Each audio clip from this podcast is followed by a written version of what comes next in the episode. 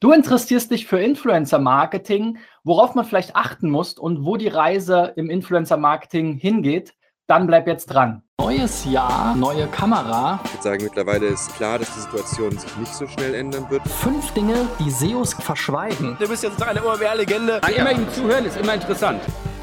So, Freunde, mein Name ist Christian B. Schmidt von der SEO-Agentur Digital Effects aus Berlin und bei meinem Podcast und in meinem YouTube-Channel SEO Driven unterhalte ich mich immer mit anderen Experten über aktuelle Herausforderungen und Trends im Online-Marketing. Und heute habe ich mir das Thema Influencer-Marketing rausgepickt. Ist ein Thema, was mir persönlich äh, sehr am Herzen liegt. Es äh, interessiert mich sehr, weil ich natürlich als äh, YouTuber sozusagen diese Branche etwas ähm, verfolge und es da auch in der vergangenen Zeit, jetzt in den vergangenen Monaten, einige äh, Themen gab, äh, die in der Kritik standen oder die diskutiert wurden. Ähm, da das aber nicht mein äh, Fachgebiet ist, habe ich mir heute einen Spezialisten dazu geholt, und zwar den Roland Schweins von Style Ranking, der seit 2007 quasi Influencer Marketing ähm, betreibt äh, und äh, Berater in dem Bereich ist. Früher hieß das noch anders, da kommen wir dann gleich zu. Aber erstmal, hallo Roland.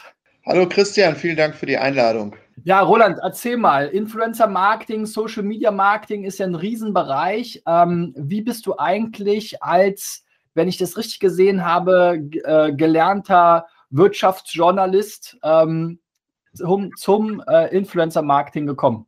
Wie lange hast du denn Zeit? Also äh, die Reise war eine ziemlich lange, muss ich sagen. Du hast es ja eben angekündigt mit seit 2007. Das ist grundsätzlich auch so richtig wobei es 2007 in dem Bereich noch Blogger Relations hieß und äh, von Marketing noch nicht die Rede sein konnte, weil gar keine Budgets äh, unterwegs waren. Ähm, aber tatsächlich bin ich 2008 schon zu den ersten Firmen gefahren und habe äh, erklärt, was sind Blogger und mach doch mal was mit denen. Und die haben mich dann äh, zurück auf die Reise geschickt und gesagt, das brauchen wir jetzt nicht und auch in Zukunft nicht. Äh, wir haben ein TÜV-Siegel auf unserem Online-Shop und der verkauft und sorgt für Trust. Und äh, aber danke, dass du uns besucht hast. Damals sah eure Website noch ungefähr so aus. Ich habe mal hier im Webarchiv äh, zurückgeblättert bis 2011. Da wart ihr ja im Prinzip so eine Art Fashion-Blogger-Community, richtig? Das ist richtig. Ähm, unser allererstes Konzept war grundsätzlich äh, gut und auf den Austausch von Outfits, OOTDs gemünzt, ähm, aber äh, nicht so gut, dass wir damit äh, einen großen Preis gewonnen hätten. Äh, etwaige Konzepte haben sich dann hinterher durchgesetzt, äh, ganz anders finanziert und auch viel schicker äh, layoutet als mein ehemaliger Mitgründer Daniel und ich das damals gemacht haben. Aber äh, tatsächlich, ja, wir haben die Leute angehalten zum Posten ihrer Outfits und äh, damit äh, haben wir begonnen und uns relativ schnell dann auch vernetzt mit Fashion-Bloggern. Genau, und heute sieht das Ganze hier ganz äh, professionell aus, eigentlich fast wie eine Werbeagentur ja, für Luxusprodukte, Lifestyle und so weiter. Wie viele von den äh, Bloggern von damals sind denn heute als Influencer quasi noch dabei? Ich glaube, da eine Zahl zu nennen, das wäre sehr schwierig, aber tatsächlich gibt es doch einige, äh, die ganz am Anfang dabei waren und da Spaß dran hatten. Äh, man denke zum Beispiel an die ähm, Jessie von Jonelle, ehemals Lematz, die eines der ersten großen deutschen Modeblogs gelauncht hat, die ist heute auch immer noch dabei. Äh, Prozentzahlen kann ich nicht sagen. Einige haben sich von dem Thema distanziert und arbeiten jetzt irgendwo in einer Bank als äh, Consultant. Äh, andere sind tatsächlich immer noch dem Thema verschrieben und gehen ihrer Passion nach. Ja, sehr, äh, sehr krasser Wandel. Ähm, äh, ja, auch von den Blogs. Ja, witzigerweise um 2007 herum habe ich, glaube ich, meinen ersten Twitter-Account äh, eröffnet. Deswegen ist mir dieses Jahr auch immer so im Hinterkopf. Und ich würde jetzt sagen, ich blogge oder ich habe zu bloggen angefangen 1998. Da nannte man das noch nicht mal bloggen, sondern da war das im Prinzip, da war man noch Webmaster mit einer, mit einer Webseite und wenn man da regelmäßig über Sachen geschrieben hat, dann war man schon vielen anderen äh, äh, weit voraus. Jetzt hast du ja gesagt, zu Beginn 2007, vielleicht die ersten Jahre, ähm, gab es, war das eher so eine Art Blogger Relations, also angelehnt vielleicht an Public Relations. Ja, also man hat eher versucht, äh, so eine Art PR äh, äh, in Richtung Blogs zu machen. Heute, wenn wir hier mal auf Statista schauen, ist Influencer Marketing äh, ein fast ein Milliardenmarkt. Ja, also die Prognose für 2020 war hier 990 Millionen. Weltweit 39 Prozent der befragten Unternehmen gaben an, dass sie Influencer Marketing betreiben und in Deutschland sogar fast 60 Prozent. Wir sind da also wieder relativ weit vorne. Wie hat sich denn der Markt äh, jetzt äh, ähm, in den letzten Jahren entwickelt? Ähm, wie sind da die Budgets? Wie haben sich die Budgets entwickelt? Und ähm, wie siehst du diese Zahlen äh, vor dem Hintergrund äh, Corona? Zum ersten, ich kenne die Zahlen alle. Ich finde die Zahlen alle relativ schwierig einzuordnen, weil es im Influencer-Marketing bis heute noch keine äh, objektiven Marktmedia-Studien gibt.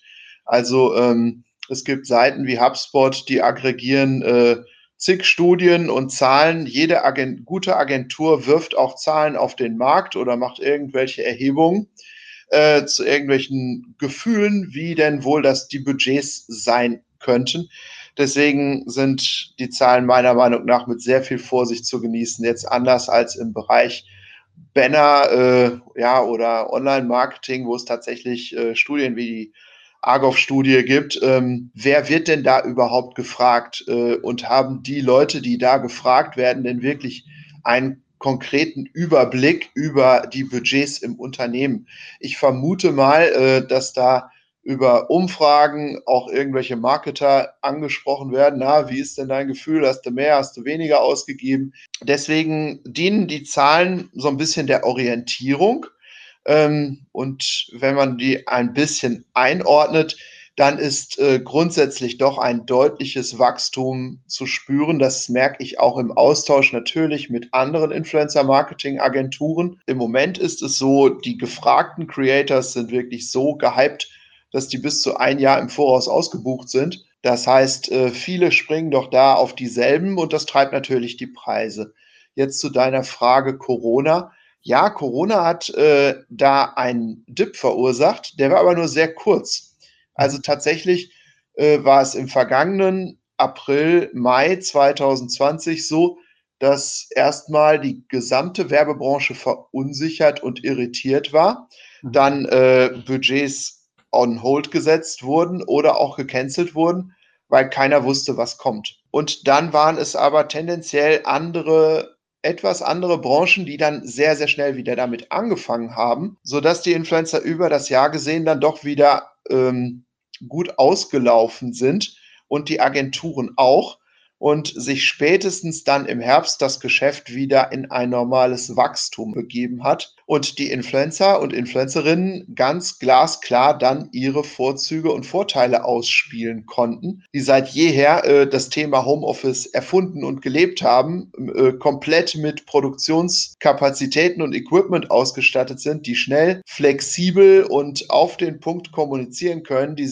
Talente entwickelt haben mit Kreativität Produkte und Dienstleistungen zu erklären und zu platzieren. Und das äh, hat sich dann eher befeuert, so dass wir in 2021 sehr, sehr deutliches Wachstum sehen bei den Honoraren und tatsächlich auch bei den Budgets. Also ich würde mal sagen, eins ist klar, die Reichweiten zumindest äh, der großen Influencer ist ja teilweise, die sind ja teilweise explodiert. Spätestens jetzt äh, äh, sind wahrscheinlich die Preise dann auch entsprechend gestiegen. Ja, wenn ich mir die großen YouTuber, Streamer anschaue, das ist jetzt eher so mein Metier. Äh, Instagram ist wahrscheinlich bei euch äh, wichtiger, aber ich nehme mal an, das ist ähnlich gewesen. Alle Leute waren zu Hause, hatten sehr viel mehr Zeit sozusagen mit, mit haben sehr viel mehr Zeit mit digitalen Medien verbracht und das hat natürlich äh, äh, gerade in diesem Unterhaltungs- oder Informationsbereich dann für äh, Reichweitenzuwächse gesorgt.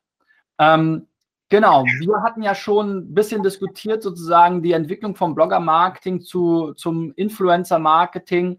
Ähm, vielleicht noch mal so eine Abgrenzung, äh, weil so ein bisschen ähm, kennt man ja zumindest das auch so aus dem Testimonial-Bereich. Also, dass jemand sein Gesicht dafür hergibt und in die Kamera zeigt und sagt, das ist ein tolles Produkt, ähm, erinnert manchmal so ein bisschen an den Testimonial-Bereich. Wo siehst du denn da die Abgrenzung und ähm, was sind, ja genau, was sind da die Unterschiede aus deiner Sicht? In vielen Statistiken tauchen ja gern auch die Fußballer als äh, große Influencer auf, weil die eben viel, viel Reichweite auch auf Instagram haben. Für mich sind die aber keine Influencer, weil wenn Instagram morgen äh, den Laden dicht macht, dann sind die alles andere als arbeitslos. Ja?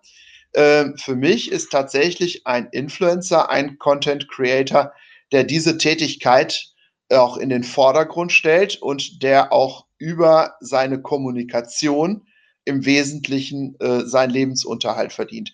Der Mechanismus an sich, ich kaufe mir von tollen Persönlichkeiten, von glaubwürdigen Persönlichkeiten die Coolness ab äh, für mein bisweilen langweiliges Produkt, um dies aufzuladen mit einem Ronaldo oder mit einer Pamela Reif, äh, ist un ungefähr dasselbe. Also in der Regel ist es so, wenn ich ein klassisches Testimonial, ich sag mal ein Tatort, Schauspieler engagiere, dann äh, zahlt das tatsächlich etwas stärker ins Brandbuilding ein. Und wenn ich klassische Influencer, Influencerinnen äh, engagiere, dann zahlt das tatsächlich eher in die Weiterempfehlung des Produktes ein. Und äh, das sind dann in der ROI-Messung tendenziell so die Unterschiede. Man spricht ja da heute auch von der sogenannten Creator äh, Economy, ja.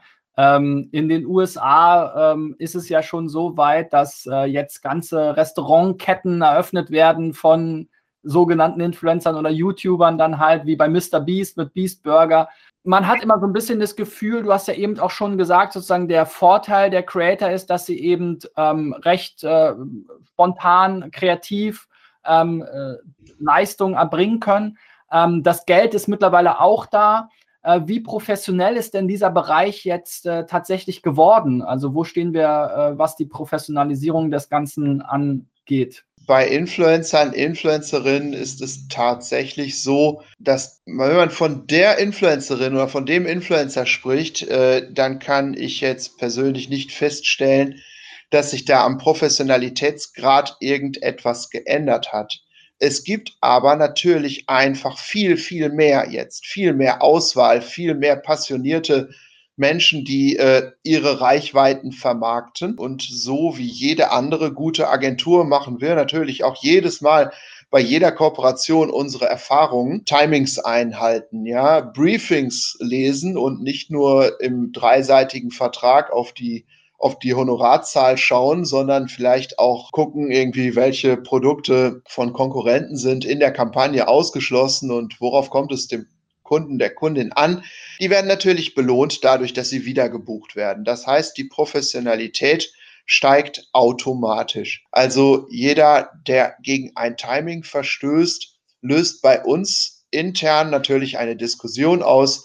Okay, wie können wir das mit den Timings so hinkriegen, dass wir für die äh, Kunden on point auch liefern. Ja? Jeder, der keine Rechnung schickt oder seine Rechnung nicht vernünftig schickt, löst bei uns wiederum eine Prozessoptimierung aus. Wo können wir da vielleicht einen Service draus bauen, dass wir den Influencern eine Vorlage geben, dass wir denen helfen, äh, dass sie schneller an ihr Honorar, an ihr Geld kommen. So, und bei den Kunden und Kundinnen, da ist tatsächlich eine sehr interessante Entwicklung zu beobachten. Da sind tatsächlich große äh, Abteilungen, zum Beispiel Adidas hat das schon seit, seit Tag 1, ähm, die natürlich den Agenturen bisweilen äh, auch know-how-mäßig äh, die Stirn bieten können, ja.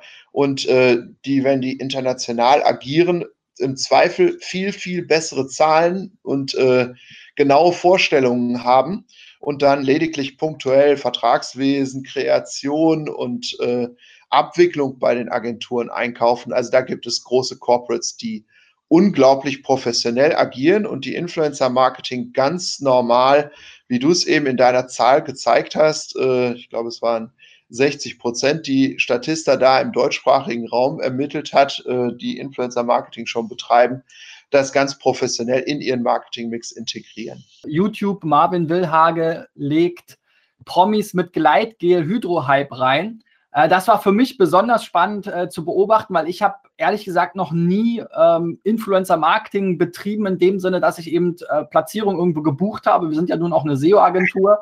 Ähm, wir schicken ab und zu mal ein paar nette T-Shirts an, an äh, sozusagen Influencer in unserer Branche raus oder an Multiplikatoren ähm, oder Experten, aber mehr haben wir da noch nicht gemacht. Und da hat man mal den ganzen Prozess gesehen, auch wie so ein Briefing aussehen könnte. Äh, der ja, Wildhage hier, der Marvin, der ist ja auch selber ähm, sozusagen ein Stück weit Influencer. Und ähm, da gab es eben dann äh, sozusagen den Fall, dass einige darauf reingefallen sind, hier auf sein Fake-Produkt, was, wenn man jetzt ein bisschen genauer hingeschaut hätte, äh, hingeschaut hätte, ähm, eben äh, äh, ja eindeutig eigentlich als Fake hätte identifiziert werden können. Ähm, er hat hier in dem Zusammenhang, du hattest schon als Teil der Branche das Management angesprochen, ähm, auch einen Großteil der Schuld ans Management sozusagen äh, adressiert.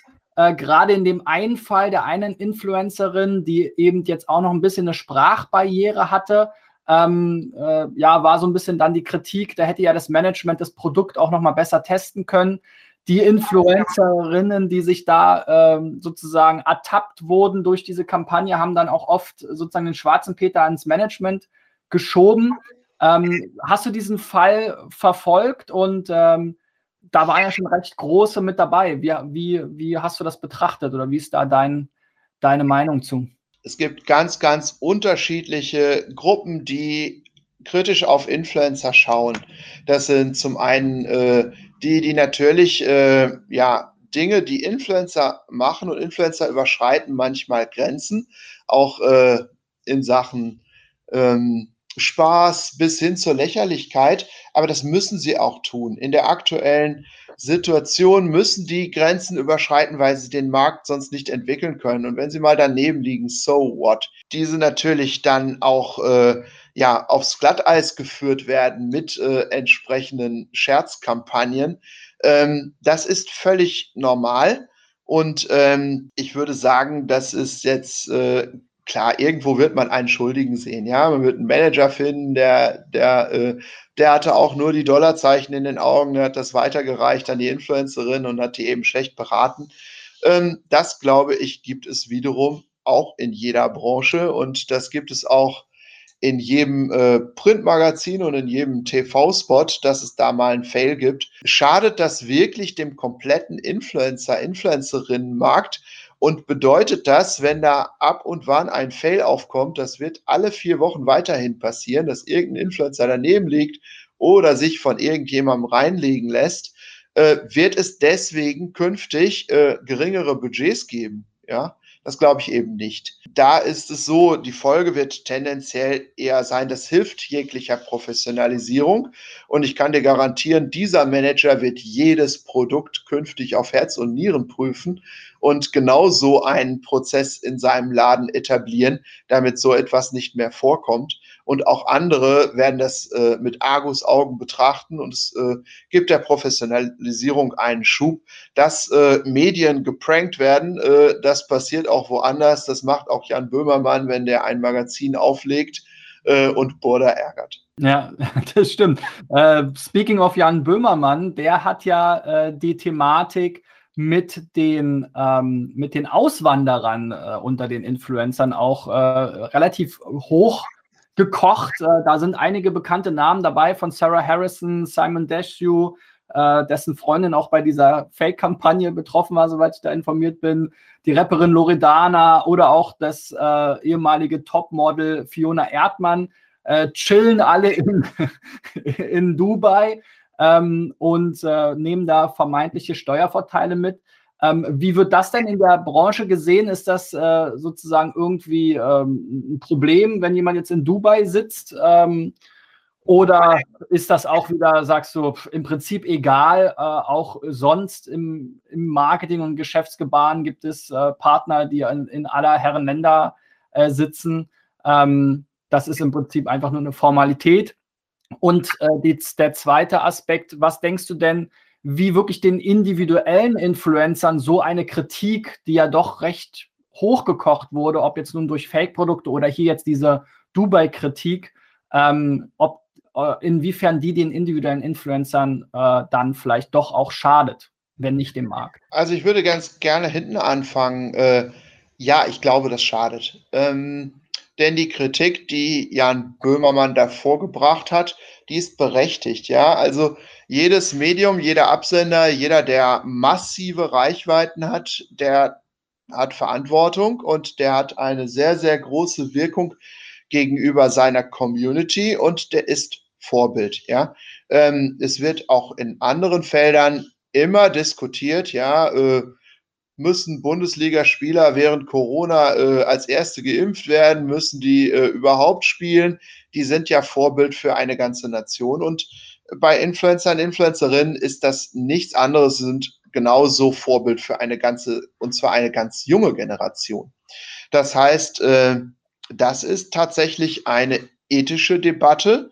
Und äh, ich glaube, ähm, dieses an den Pranger stellen, ja, das kennen die. Ähm, und äh, die Reichweiten sind so groß, dass, dass sie davon jetzt äh, wirtschaftlich auch nicht äh, so schnell so betroffen sein werden, weil die Nachfrage nach Influencer-Marketing in den äh, Klassen, in den Größenklassen, die du gerade beschrieben hast, sehr groß ist und die Kunden da eher Schlange stehen.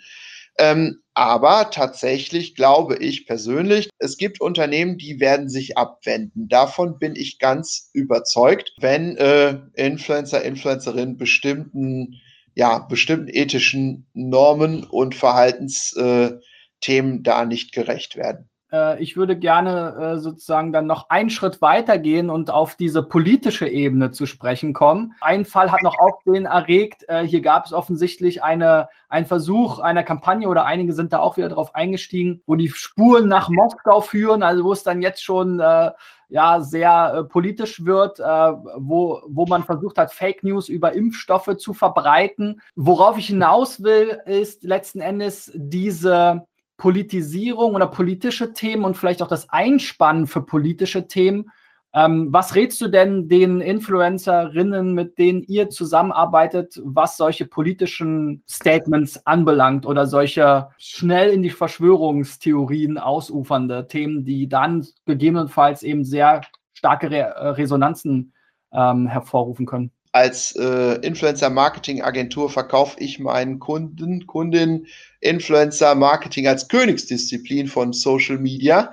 Und äh, da geht es natürlich darum, um Authentizität und Nachvollziehbarkeit, Ehrlichkeit und ich stehe dahinter. Und tatsächlich, wenn es da in irgendeiner Form politisch bis hin zur Fake News gibt, dann kann das ein Account natürlich schrotten. Natürlich muss man da sehen, jeder darf seine Meinung haben. Wenn es aber äh, Lobbyarbeit gibt, die da irgendwie an einen adressiert wird, erstmal ist es so, die meisten Influencer, Influencerinnen haben wirklich regelrecht Angst vor politischen Kampagnen. Da geht es noch gar nicht um Fake News.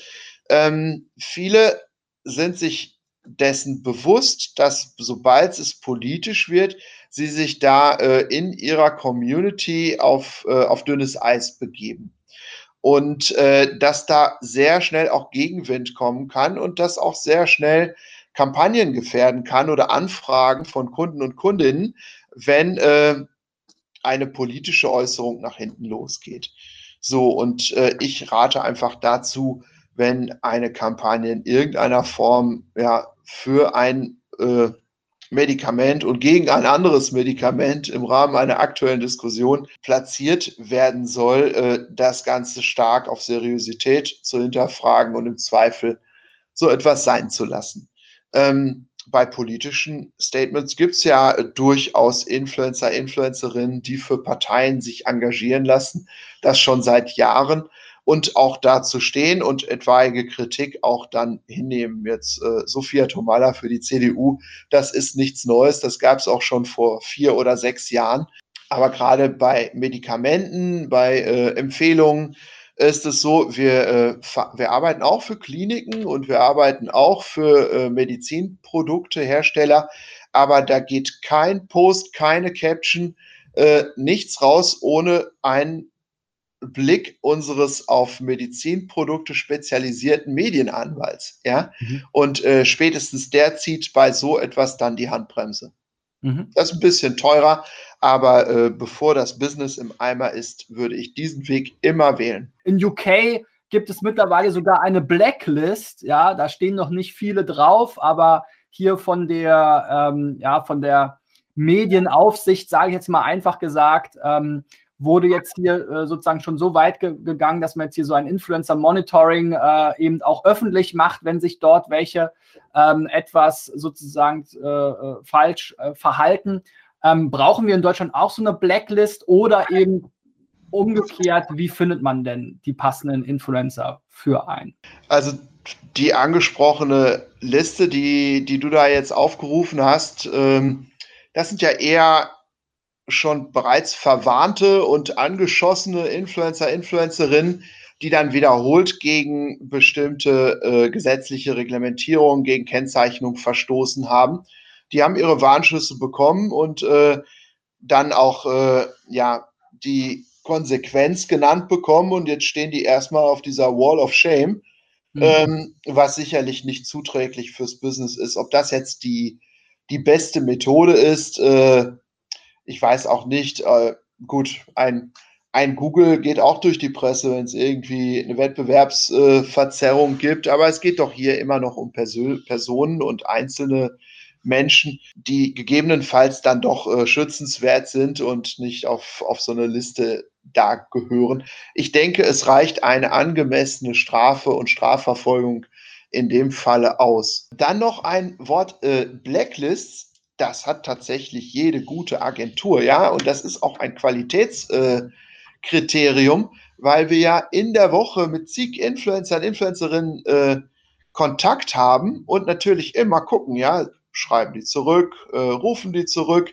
sind die pünktlich, sind die äh, rechtschreibsicher, sind die kreativ, sind die äh, machen die eigene Vorschläge? Und natürlich äh, wandelt jeder da seine einzelnen Qualitäts äh, Erfahrungen in Daten und nimmt die öfter, die auch gut sind, ja, und die dann anschließend auch in der Evaluierung, also es geht einmal um den qualitativen Aspekt, äh, die ganzen Soft Skills äh, in Daten zu wandeln. Und dann geht es natürlich um den quantitativen Aspekt. Und da kann man wirklich eine ganze, ganze Menge auch äh, mit äh, Daten machen, um einen Influencer, eine Influencerin für eine Kampagne ja auszuwählen und sich eben vor allem die Reichweiten anschauen, nicht die Follower, die Reichweiten anschauen und dann auch die Reichweiten in den relevanten ähm, Zielgruppen angucken für meine Kampagne ähm, und dann je nachdem, was gefordert ist, äh, natürlich über die Wahl der,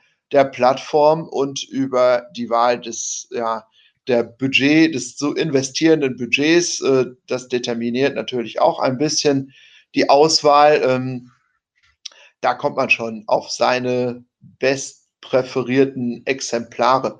So, ähm, wir gehen folgendermaßen vor, das wird dein, deine nächste Frage vermutlich sein. Ja, kann man da einfach so ein Tool einkaufen und das schüttelt die Influencer dann da raus? Äh, nein, das kann man nicht. Also tatsächlich äh, wenn ich mich mit anderen Agenturen austausche, dann ist es so, äh, alle haben irgendwelche Tools im Einsatz, wir auch, ja, auch unterschiedliche. Und äh, da spuckt es doch dann immer wieder dieselben äh, Kandidaten, Kandidatinnen aus.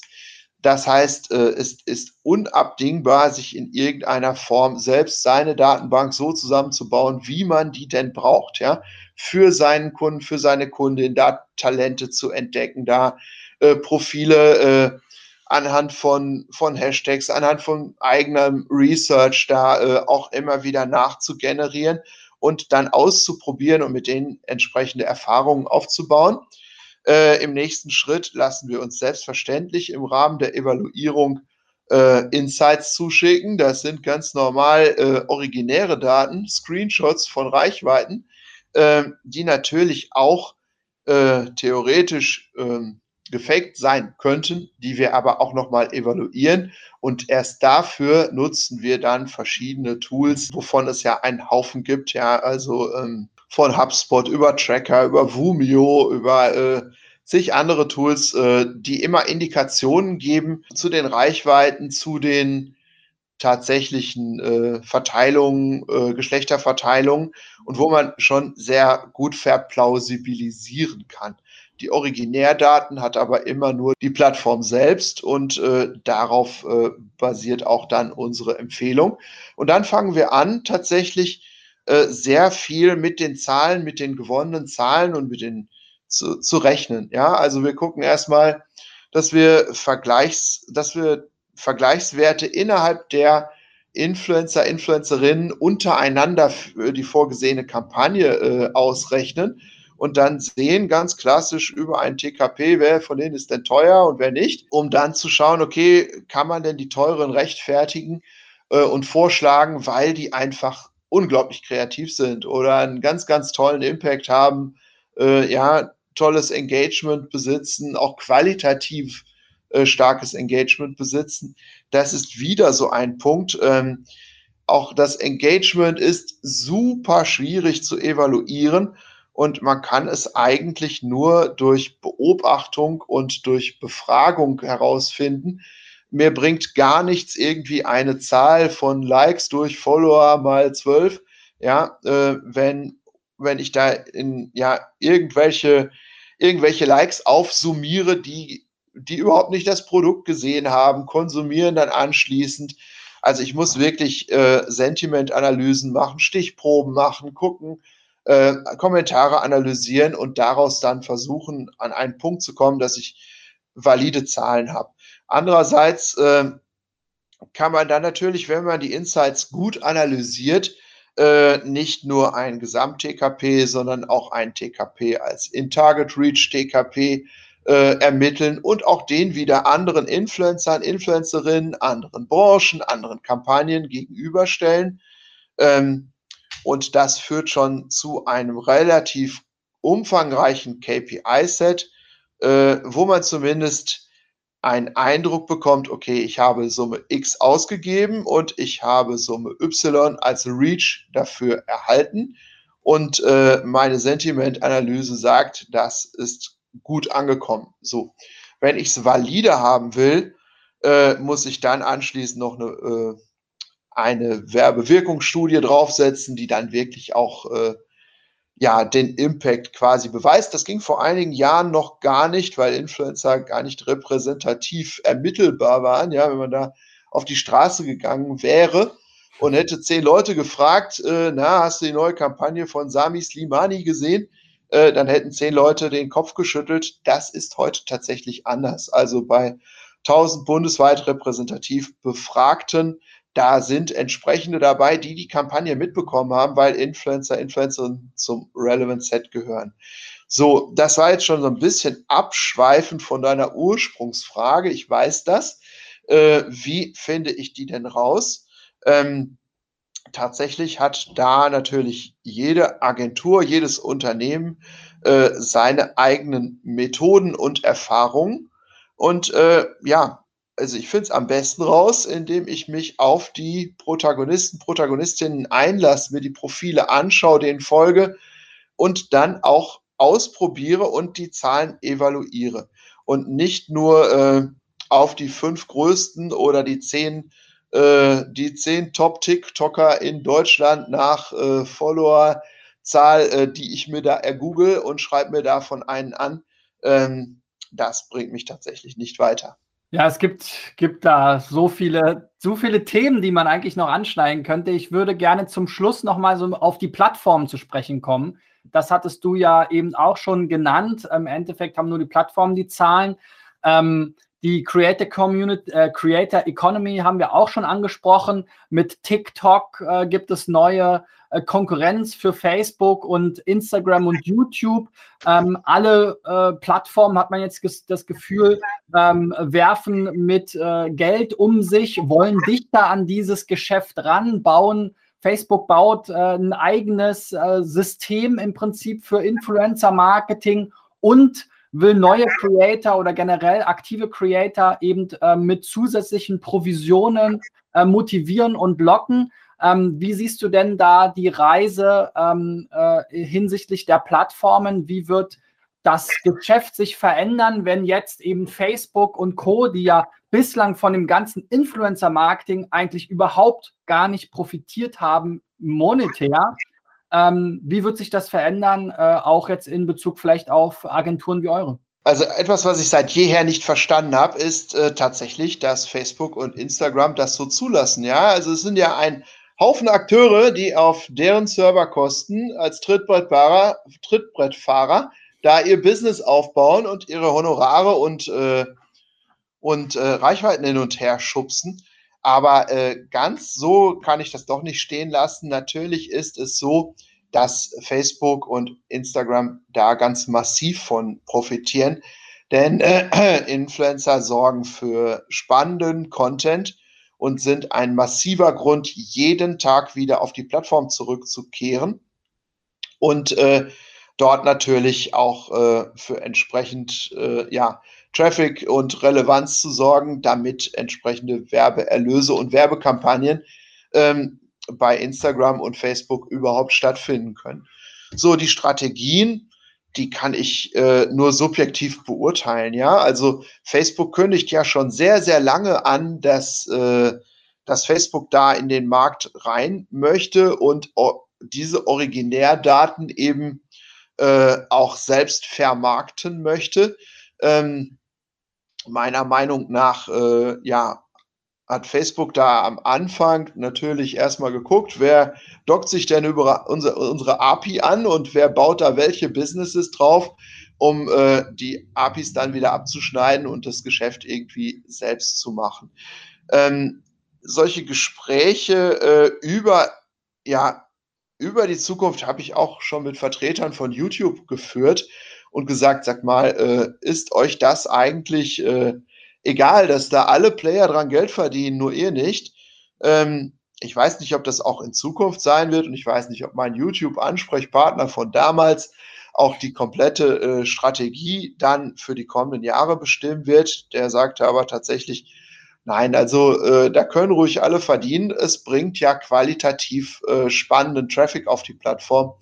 Unser Business ist das Anzeigengeschäft, ja, und äh, nicht äh, die Vermarktung von Einzelaufträgen und Einzelhonoraren, was ja doch äh, sehr, sehr komplex ist, ja. Äh, und das zu standardisieren ist, äh, ist unglaublich schwierig. Ja? Wenn, je größer der Influencer, die Influencerin wird, desto eher stößt, da, stößt du da auf ein Management und die wird sich nicht bei irgendeiner Plattform anmelden äh, und dann äh, drei, gegen drei Prozent Bonus arbeiten. Das betrifft dann wahrscheinlich doch eher wieder das klassische Massengeschäft und nicht das, was, äh, was ich vielleicht unter Influencer-Marketing verstehe. Das ist ein People's Business und äh, da sind sich große Agenturen oder relevante Agenturen sehr einig. Und in diesem People's Business da geht es um Beziehungsgeflechte und um Austausch und um Kreativität. Und das Ganze lässt sich auch perspektivisch nicht automatisieren. Dass das die eine oder andere Plattform da gerne einen Share von haben will und das äh, irgendwann auch durchsetzt, das äh, wird so kommen. Kann aber auch wiederum eine Chance sein für andere Plattformen, äh, noch weiter zu wachsen und erstmal da den Schwung weiter mitzunehmen. Ich denke da zum Beispiel an TikTok. Ja, sehr schönes äh, Schlusswort, würde ich sagen. Roland, wir haben hier äh, die Stunde fast voll bekommen. Insofern will ich dir erstmal für deine Zeit und äh, deine Expertise ähm, danken. Ähm, und äh, alle, die zugeschaut haben, äh, ja, hoffentlich habt ihr einiges äh, sozusagen dazugelernt. Ähm, es gibt noch ganz viele andere Themen. Vielleicht machen wir irgendwann mal ein Follow-up ähm, zum Thema Influencer-Marketing. Ähm, das werdet ihr dann auch wieder hier auf meinem YouTube-Kanal und im Podcast SEO Driven äh, finden. Also lasst ein Abo da. Ähm, gebt mir natürlich gerne ein Like und äh, äh, aktiviert die Notifikationsglocke. Man merkt, so, so, sehr ich mir Mühe gebe, ist Influencer ist auch nicht mein, mein Kernjob. Aber ich freue mich, wenn ihr dran bleibt und das nächste Mal wieder einschaltet. Euer Christian. Bis dahin. Ciao, ciao. Danke, Christian.